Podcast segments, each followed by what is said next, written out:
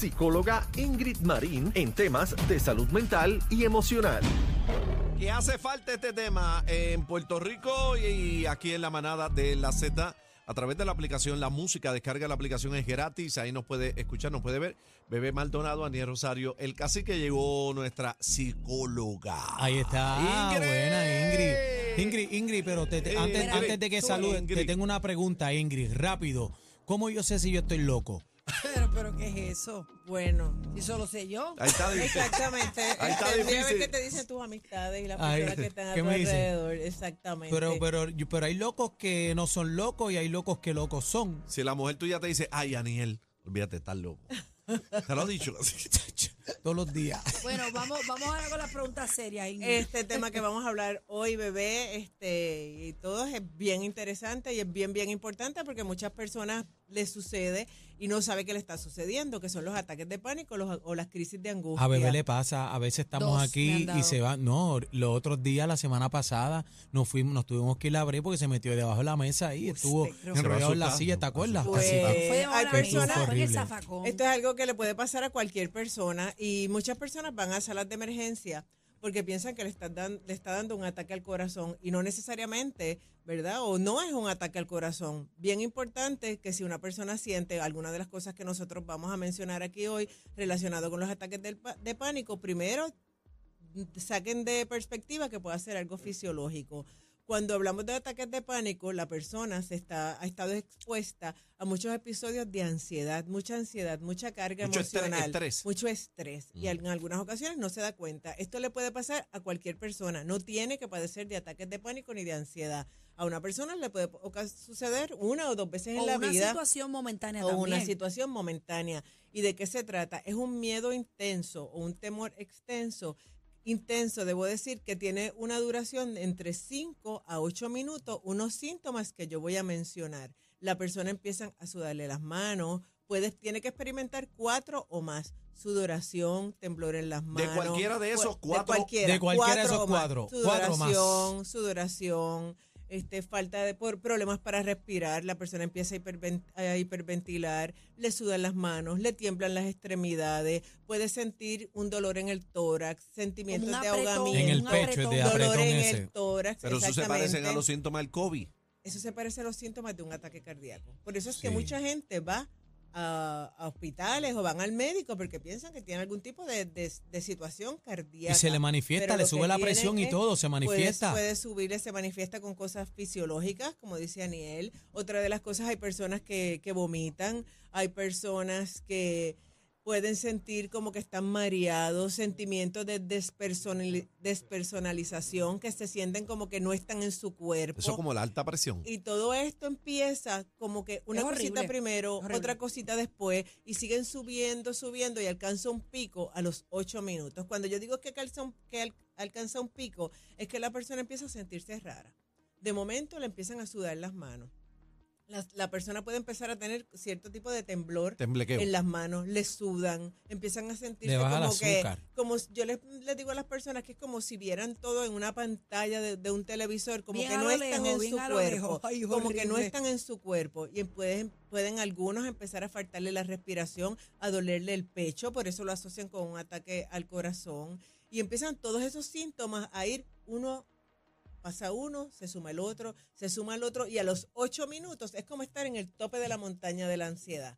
La persona se empieza, puede empezar a llorar Yo lloro. porque es- están bien desesperadas y eso es un ataque de pánico. ¿Qué es lo que pasa con los ataques de pánico? Que los ataques de pánico te pueden dar solamente así o le puede empezar a dar a la persona con agorafobia. ¿Qué es eso? ¿Qué es eso? ¿Qué es eso? agorafobia, cuando hablamos- ahora lo voy a explicar para que todo el mundo, para que todos los, para que todos los radioescuchas pero te escuchas, la, fobia es malo, imagínate eso. Cuando nos dan ataques de pánico con agorafobia, es que la Agora- perso- agorafobia. agorafobia, es que la persona empieza a tener fobia o miedo. Un miedo, recuerden que la fobia, y en algún momento hablaremos de la fobia, es un miedo que no es racional, algo que no es real. Esa es la, la diferencia Dame entre la fobia y el miedo. Una fobia a, a las a, la- Cucaracha. a las cucarachas, sabemos que la fobia es algo que te cuando es miedo, ay, pues le tengo miedo a las cucarachas, pues te dio miedo y viste una cucarachita y no quieres tener ningún tipo de Fobia contacto que se porque le tienes miedo. Pero cuando fobia es que te descompensas,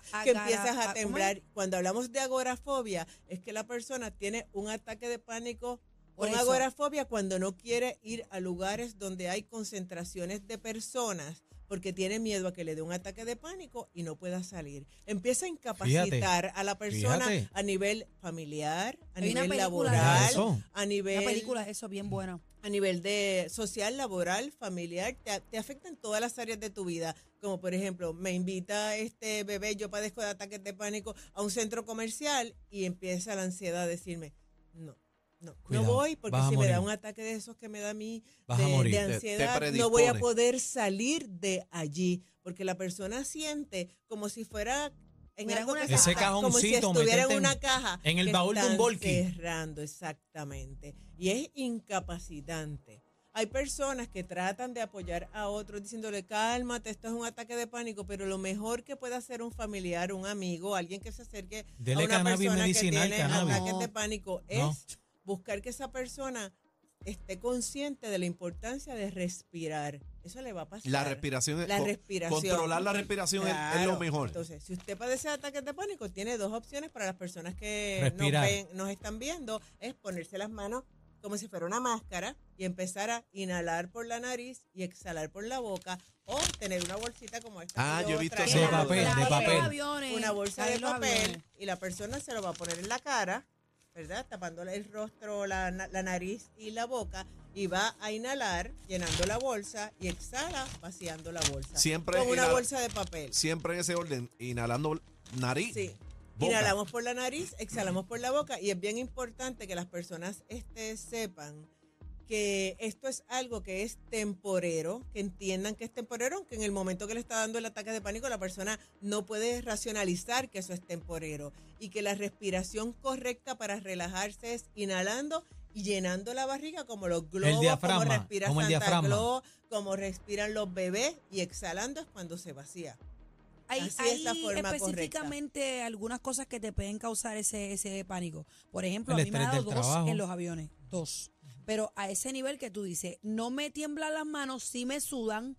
La caja torácica no la puedo controlar cuando estoy respirando. Ese es que te pesan los Entonces pego implantes. como que- Entonces ahí es que entra la persona que está en lo mío a calmarme y las lágrimas se me salen solas. Pero en el no avión- es que estoy llorando. Sí, pero lo- lo de la caja son los implantes. lagrimea, pero es que, que tienes miedo que se caiga el avión o algo así. Cuando va a salir. Pues ya Dos. Ella presión. va, obviamente Dos. ella no se sienta probablemente Y lo para siento, coger el, anu- lo el- siento como, como en la boca del estómago y siento que me sube. A Fabiola le pasa lo mismo y de también a mi esposa. empiezo, me va a dar, me va a dar. Y me guau, pero una cosa rápido. inmediatamente, bebé, que te empiece eso, obviamente nadie va, probablemente las personas no quieran andar con una bolsa que todo el mundo se dé cuenta que está inhalando y exhalando en una bolsa. Pero si te pones la, las manos en, en la como que cara, te concentras. Pero en a- a mí a, me- inhalar y a, y a exhalar. A mí me dio una ayer, a mí nunca me había dado nada de eso, pero este me di cuenta que cada vez que voy a abrir la factura de Luma me está pasando. Ah, bueno, pero ya eso. me Pues están mira, dando esos ah, ataques de te dio en ese momento y en ese momento, aunque tú lo digas, Uno al corazón nos va a dar. tú lo, tú lo digas así, pero hay personas que las cargas económicas Sí, las sí. situaciones familiares. Chacho, ayer por el poco me como el entender sobre. que no pueden este, resolver cosas como, como la que tú mencionas de la luz, Yo estuve, yo estuve a punto de familiares. uno cuando se me perdió el perro. Ay, santo. Me encerré en el carro. Eso es horrible. Estaba como loca buscándolo, no Eso lo encontraba. Me encerré en el carro. Que y me llamaste, me acuerdo, me llamaste. Cuando voy a prender el carro, empecé. Y empecé como sola, así como que. Y cuando lo vi volando por el retrovisor que venía mandado ahí, como que. Y como hay que algo no que, mira lo que dice Bebé, que es bien Estuve importante traerlo. Los ataques de pánico no le van a dar a las personas cuando están en, en un momento de rush, de cosas del trabajo bien agitadas, atendiendo a los niños. Los ataques de pánico. Como una angustia de el, momento. el- sí, por eso es una crisis de angustia, por eso le llama así el DSM-5 revisado.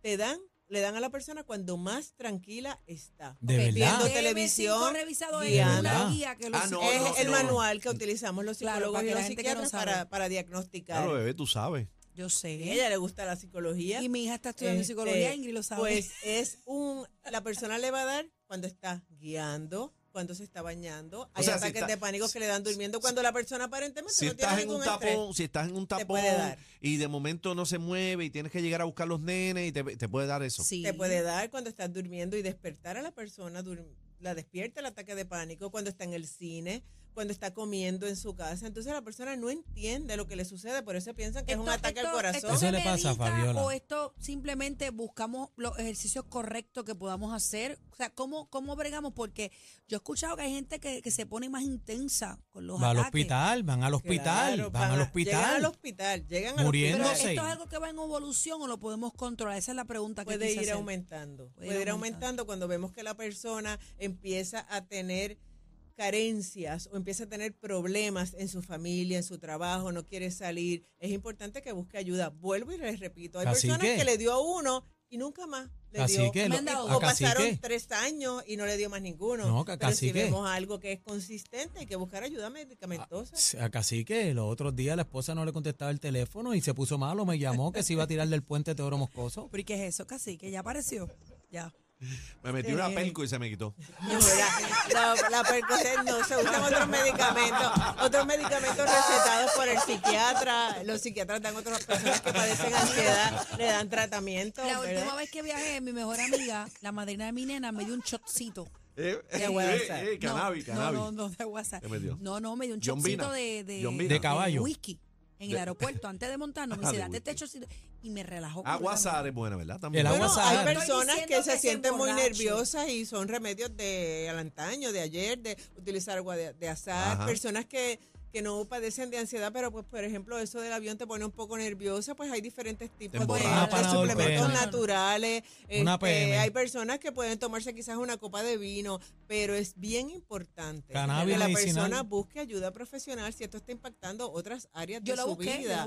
La salud mental, la ansiedad, hace que las personas pierdan el trabajo, pierdan su relación con ellos mismos, tengan problemas con su pareja. Y con su y familia, se todo. sienten que son, ¿verdad? Que, que no los entienden, que la persona le dice, ay, tranquilo, tranquilo, Aniel, no te pasa nada, mira, Ay, ta- Dios todo va a estar bien. Y las personas se te sienten mal, le da loco, coraje, pero es que las personas no saben manejarlo. Sí, y porque te dan tratan mi loco. mejor amiga, mi mejor amiga, en uno de ellos me cogió la mano y empezó, Señor, pon tu mano, pon tu mano, Señor, en este le hizo un momento". exorcismo, le hizo un Mira, y exorcismo. Sí, rápido, mira para empezó allá. a soplar con un abanico. Mira para allá. Con esa cara diabólica Ay, tuya. Mira lo que podemos hacer. Ella hizo lo que estuvo dentro, lo que tenía dentro Ella de su entendía. herramienta. Yo en entre Claro. medio del ataque trataba de decirle, ¡Mala voz! Pero ella seguía La con ta- tu la iba a matar, la ponía porque mala. solo tú vas a guiar este avión, señor. Y yo acabo chornando. Pero eso es bueno, eso es Pero bueno. sí, pero es que Pues- ella I- no sabía Ingrid. cómo hacerlo. La- Doctora, ajá, dime. perdona que le interrumpa. Este, ¿Cuán común eh, son estos ataques?